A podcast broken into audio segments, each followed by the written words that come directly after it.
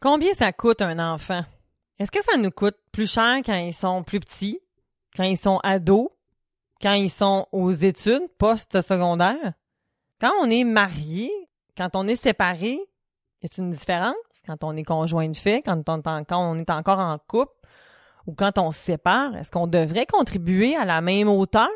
Comment ça fonctionne tout ça? C'est de ça qu'on se parle aujourd'hui. Bienvenue sur le podcast Corsé, le podcast qui parle de coparentalité. Que tu sois en couple ou séparé, ou que tu aies toute autre forme de coparentalité, sache que je suis là pour t'aider à former une équipe sécurisante avec ton coparent. Et si tu travailles auprès des familles, tu trouveras sûrement des réponses à bien des questions pour mieux t'aider à les accompagner. Je suis Cynthia Girard, psychoéducatrice, médiatrice familiale et psychothérapeute coparentale, et je te souhaite un bel épisode.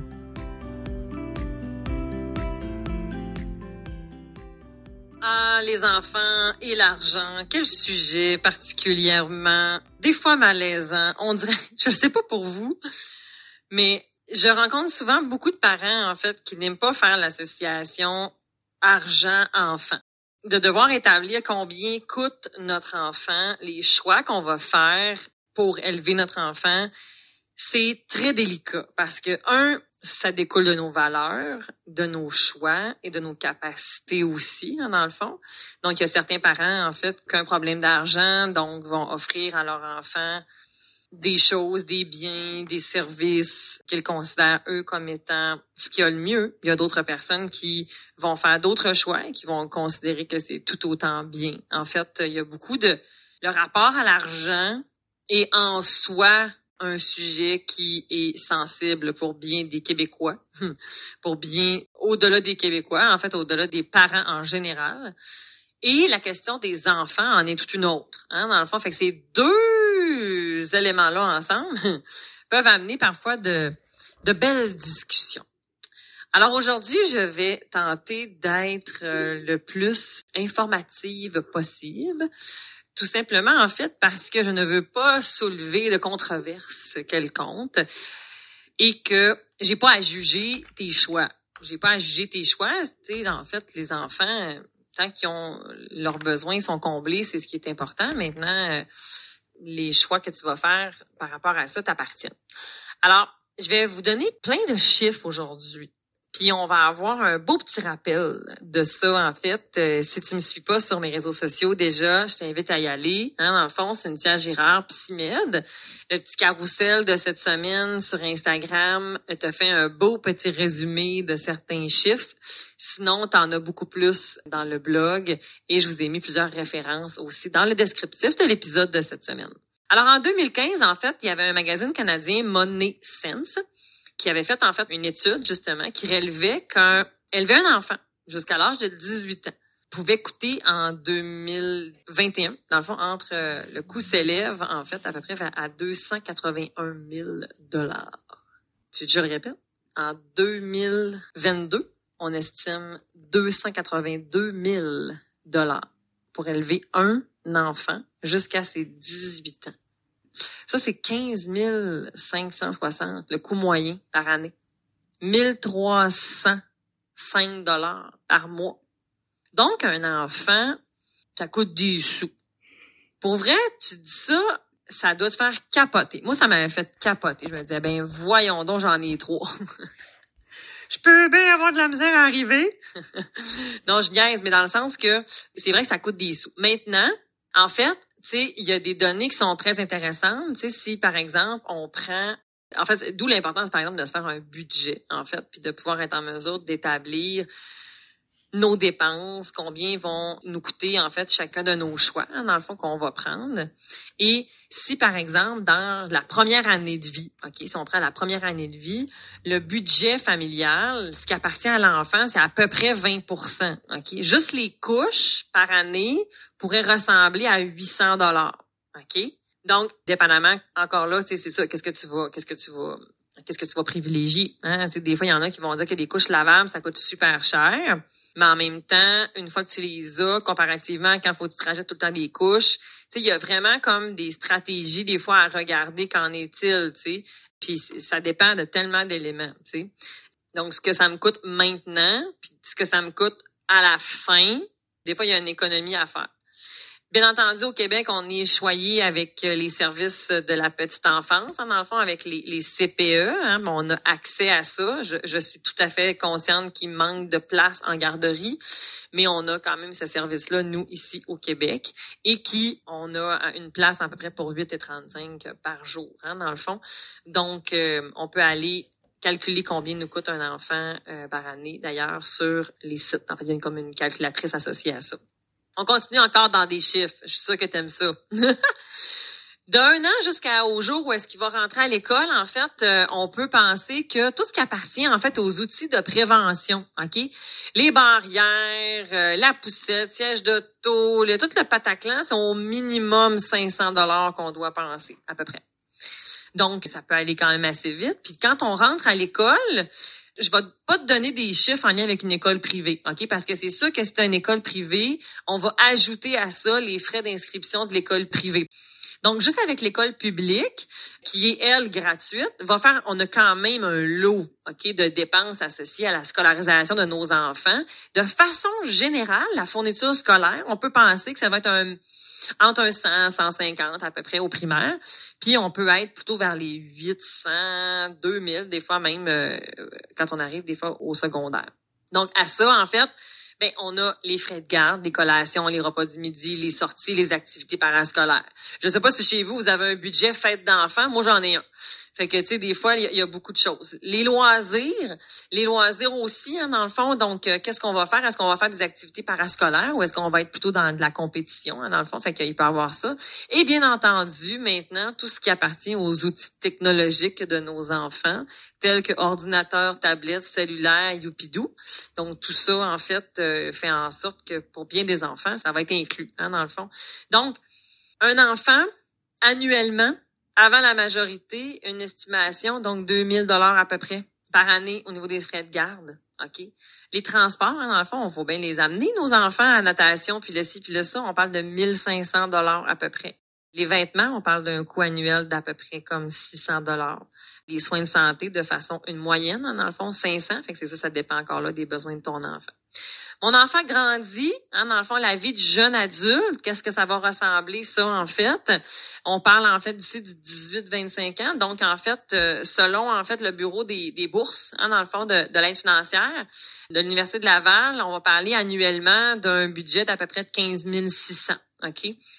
Ce montant-là, qu'est-ce qui va être le plus élevé, en fait, dans cette répartition-là? Ben, la chambre. OK, dans le fond, on va en résidence, par exemple. Et euh, l'épicerie. OK, dans le fond, là, donc la chambre en résidence, on pourrait parler d'une moyenne de 4260. L'épicerie, 4200. OK. Les sports et les activités, les soins de santé vont aussi être dans des frais les plus élevés. Bien entendu, les droits de scolarité, OK, par session. On va parler aux alentours de 1552 à peu près. Donc, ça, c'est ce que nous coûtent nos enfants à peu près. OK? Bien entendu, on peut pas faire maintenant l'addition aussi simple que j'ai deux enfants, fait que mon fameux 282 000, je le fais fois deux. Non, c'est pas comme ça que ça fonctionne. D'ailleurs, quand les parents se séparent et qu'ils viennent établir en fait la pension alimentaire, dans le fond qui est obligatoire, on se le rappelle, il faut pas faire un calcul justement, ça fonctionne pas comme euh, on fait pas des fois deux, fois deux, fois deux, ça fonctionne pas nécessairement comme ça. Parce que bien entendu, il y a des affaires que ton premier va filer à ton deuxième, hein, dans le fond, et vice-versa. OK? Donc, la, la, pension alimentaire, comment ça fonctionne? Puis ce qu'il faut savoir aussi, hein, dans le fond, c'est que la pension alimentaire, avant, les tribunaux décidaient en fonction des budgets personnels des parents, puis à partir de là, allaient établir une pension alimentaire. Mais il est venu un moment où est-ce que là, ils ont, ils ont établi un budget Hein, dans le fond, qui à ce moment-là répond aux besoins des enfants qu'on a estimé en fait comme étant comment ça nous coûte à peu près en fait euh, par année. moi je vous ai donné tantôt les chiffres d'un enfant moyen, OK? Là, je vais vous parler un peu plus du parent séparé, OK, des parents séparés.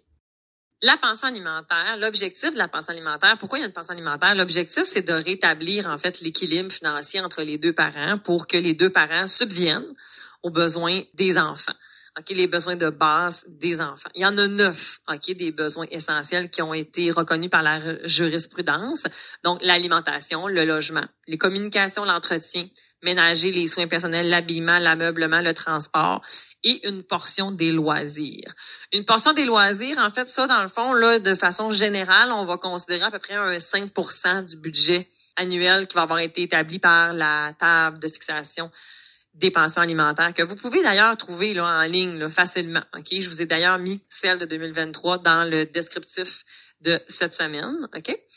Et la pension alimentaire va être établie en fonction de certains critères. Ok, Donc, le premier critère, c'est les parents qui s'occupent de ces enfants-là. Ils ont un revenu. Puis ce revenu-là va être pris seulement le revenu du parent. OK, ça ça veut dire que c'est pas le revenu familial type dans le sens que si mettons que tu as un nouveau conjoint conjointe, ben on va pas considérer le, revenu de ton conjoint conjointe pour établir une pension alimentaire, ça n'a pas rapport. Ton conjoint conjoint ta conjointe ou ton conjoint n'a pas à contribuer à être en train de le calculer, à être inclus dans ce calcul-là. C'est vraiment les deux parents des enfants qu'on va prendre en considération. OK? Pourquoi je fais cette nuance-là? Parce qu'il y a beaucoup de parents, des fois, qui vont vouloir faire l'espèce de mitch and match de comme, garde, je te payerai pas de pension alimentaire, puis je vais te laisser les allocations familiales. Mais, erreur, OK?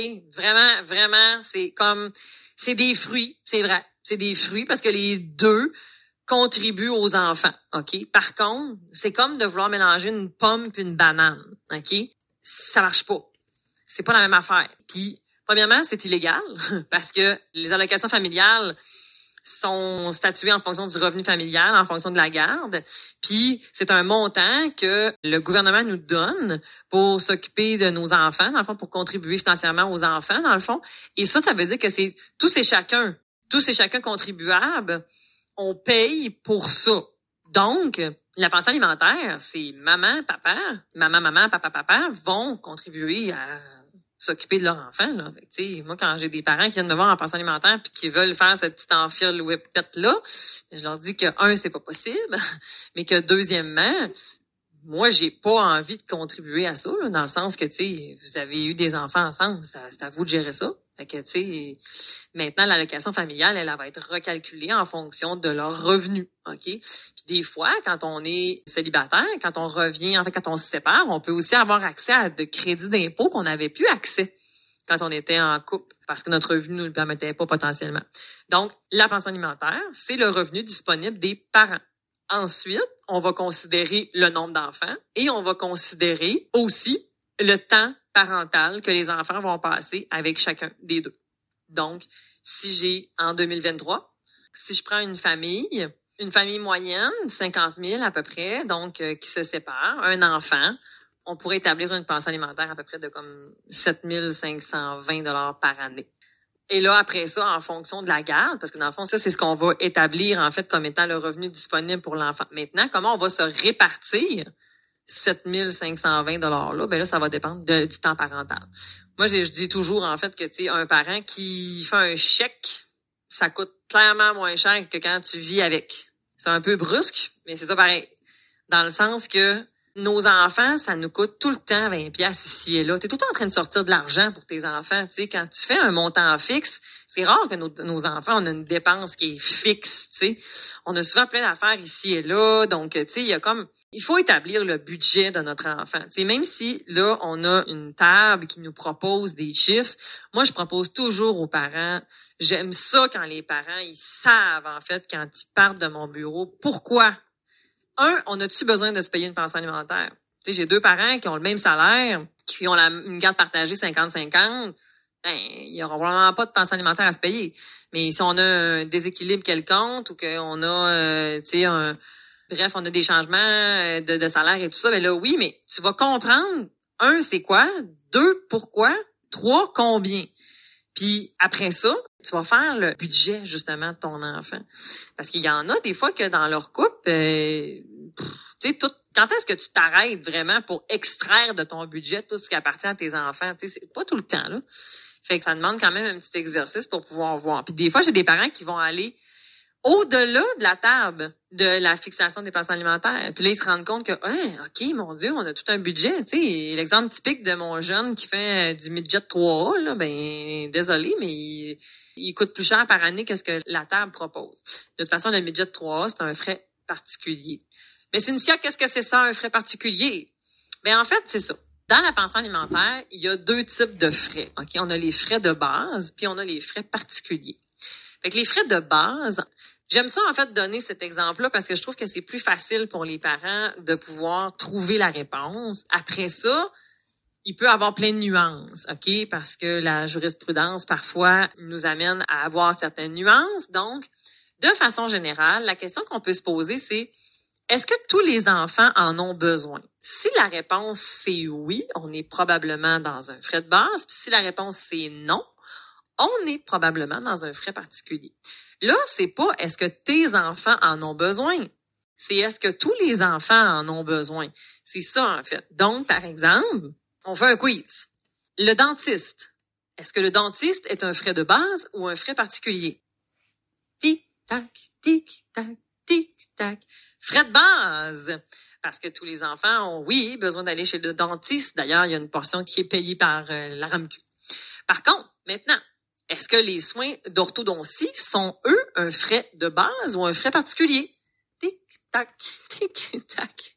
Je me fais rire avec mon, avec mon petit compte à rebours. C'est un frais particulier on va être dans les frais particuliers, en fait, pour les soins d'orthodontie. Souvent, en fait, les soins professionnels, en général, on va se retrouver dans un frais particulier.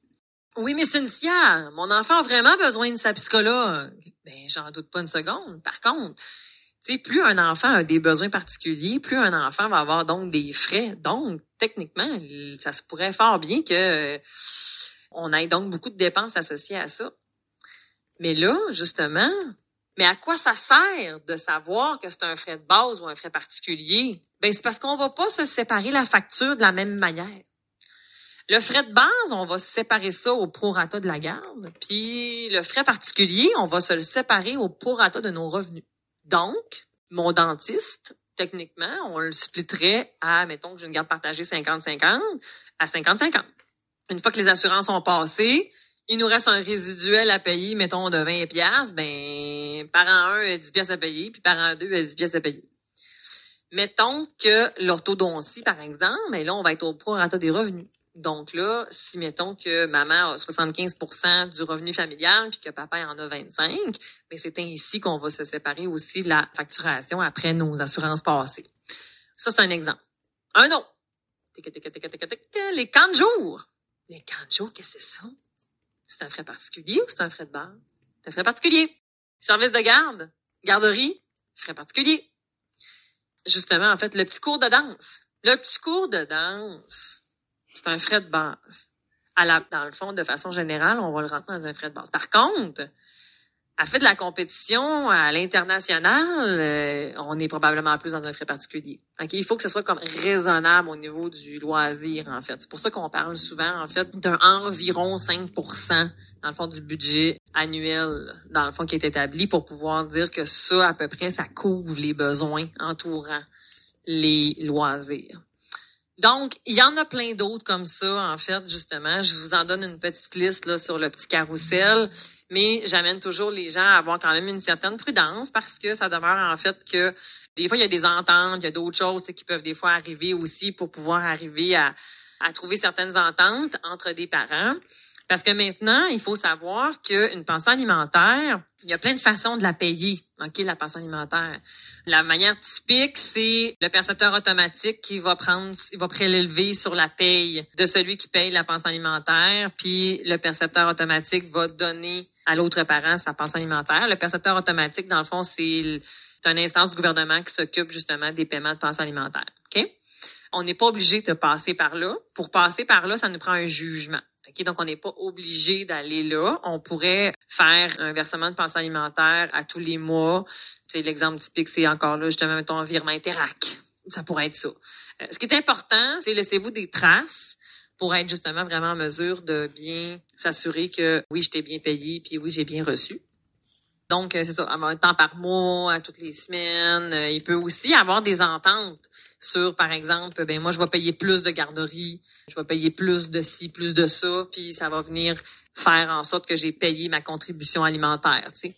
Mais encore là, je vous invite à aller chercher de l'information, en fait, puis d'aller en médiation familiale pour être en mesure de pouvoir bien identifier quels sont les frais puis tout ça. C'est parce que des fois, j'avoue que toute l'information qu'on peut trouver des fois sur les internets peut porter à confusion. Puis aujourd'hui, on a fait un petit peu le tour ensemble, mais il demeure que chaque cas est quand même à, évaluer. OK? Donc, l'important, c'est qu'on contribue finalement de façon équitable. si c'est moi qui s'occupe de tes enfants, ben parent 1 va me donner ce qu'il est capable de me donner en fonction de ce qu'il gagne, puis parent 2 va faire la même affaire. Puis je vais m'occuper des enfants avec ça. Donc, voilà. C'est ce que j'avais envie qu'on aborde ensemble. J'espère que ça t'a amené de la valeur. J'espère que ça t'a pas trop fait capoter non plus, ni trop anxieux. ça t'a pas amené trop d'anxiété non plus. Il y a plusieurs stratégies, hein, dans le fond aussi, pour être en mesure de pouvoir se faire un budget. Je vous ai mis un outil qui peut être disponible. Si ça vous tente, allez le chercher. Ça va me faire plaisir. Il est gratuit pour que vous puissiez avoir accès à ce petit budget. Vous pouvez toujours consulter euh, un conseiller financier, un comptable qui va venir vous aider en fait euh, là-dessus justement. Parce qu'au niveau des retours d'impôts, des crédits d'impôts, euh, des stratégies fiscales, il y a plusieurs choses en fait qui peuvent être regardées pour être en mesure de pouvoir essayer d'en garder le plus possible dans nos poches pour faire en sorte que nos enfants, eux, puissent en bénéficier davantage. Alors, je vous souhaite une belle semaine à tous et on se voit la semaine prochaine. Bye! Et eh bien voilà, c'est ainsi que se termine l'épisode d'aujourd'hui. J'espère que tu y as trouvé de la valeur. Est-ce que tu savais que j'offrais deux accompagnements? Un qui permet aux parents en couple ou séparés d'être cohérents et de former une équipe sécurisante pour leurs enfants. Et mon autre s'adresse aux parents séparés ou qui sont recomposés et qui aimeraient réussir leur coparentalité et leur recomposition familiale pour enfin léguer un modèle sain et inspirant pour leurs enfants. Dans les deux cas, l'objectif est de montrer aux enfants qu'une famille, ça ne se définit pas par sa forme, mais plutôt par les connexions qu'elle crée les uns avec les autres. Si ça t'intéresse, écris-moi à consultation à commercial girardcynthia.com. Sois avec moi la semaine prochaine parce que je reçois un invité que j'adore, alors ne le manque pas. Je te souhaite une belle semaine et on se voit bientôt. Bye bye!